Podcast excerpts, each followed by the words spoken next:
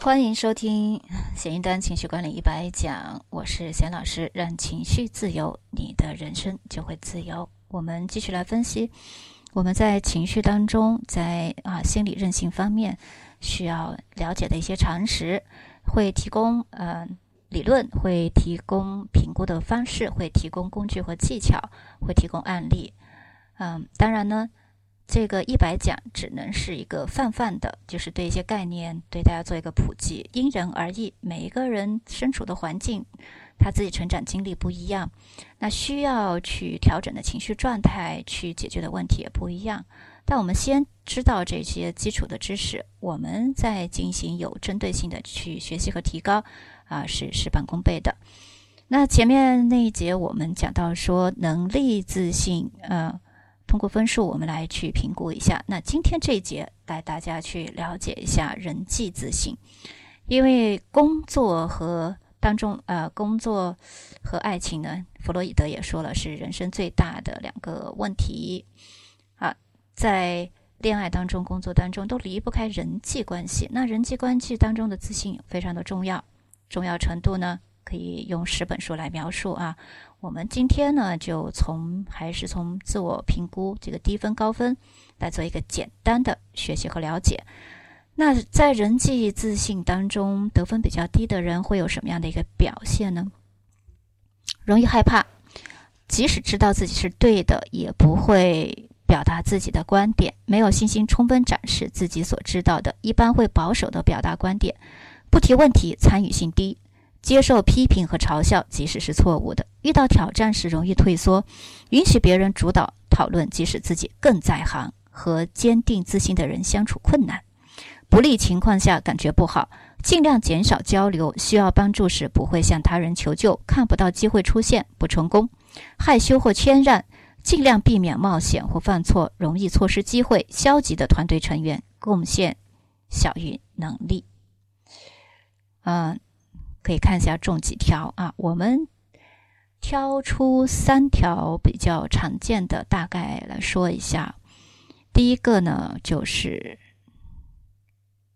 不提问题，参与性低啊。相信这也是一个非常常见的，不管是参加活动，在学校、呃，在公司、在社交场合，这几乎是一个常见的现象了。我就很奇怪，呃，特别是一些你花钱呢，或者是。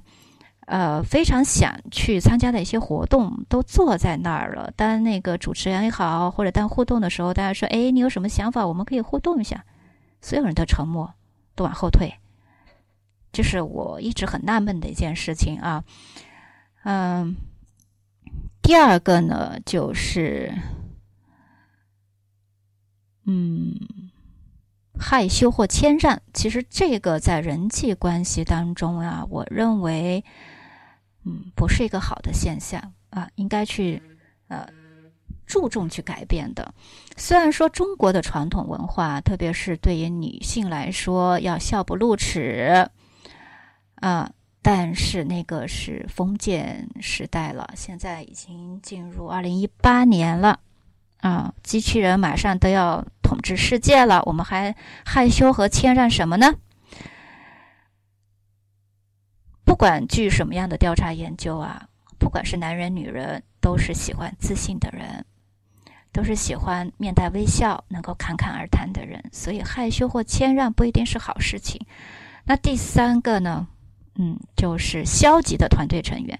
因为在人际关系呢，什么叫人际呢？就是你和人群间的一个互动，和团队之间的一种呃付出、一种收获的过程。如果说你非常的消极，做什么事情都嗯不投入的话，你的贡献小于能力，那基本上就是说对这个团队是没有贡献的。如果说一个人在团队在人际关系中被别人看成是没有价值的话，他的人际关系就会受到严重的影响。所以经常我在说，呃，人脉人脉，大家不要去花钱，不要去浪费钱去学习一些。如何经营人脉呀？如何进入什么高层次的圈子？那个怎么讲呢？可以去了解一下，但真正的是你要改变的是自己的一个自信心，呃，还就是对人际关系的这种嗯客观的认识。如果我很自信，我肚子里有货啊，在这种时候知道自己的分量，我们再去有选择的去呃加入一些圈子，经营一些人脉。说最好的一种状态是什么？你不用去加入，别人自动愿意加入你这个圈子，让自己成为人脉，对不对？啊，这才是嗯一个更切实际和更健康的这样一种方法啊。功利心呢？啊最好能够避免是最好的，有没有人呃喜欢那种带有很强的目的性的人？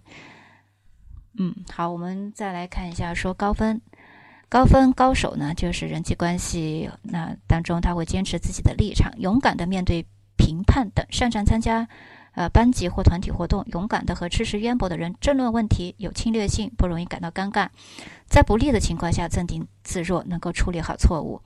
倾向于风险导向，在团队中自信工作并有贡献，乐于寻求帮助和支持，不会把它看成缺点，而是出于任务的需要，更愿意参与许多事情，不害羞。那我觉得目前来看啊，在人际自信方面的高手就是崔永元老师了。真的，如果一个人没有强大的这个心理啊，没有这种呃坚强的呃强韧的心理韧性。处于这样一种风暴、这种舆论、这种复杂的人际关系当中，崔永元老师他是不可能做出这么多事情，就敢于挑战、敢于去争论、敢于去批判，我敢于去揭露，那这都需要很大的自信才能做到的。所以啊，继续赞崔永元老师，顶崔永元老师，向崔永元老师学习。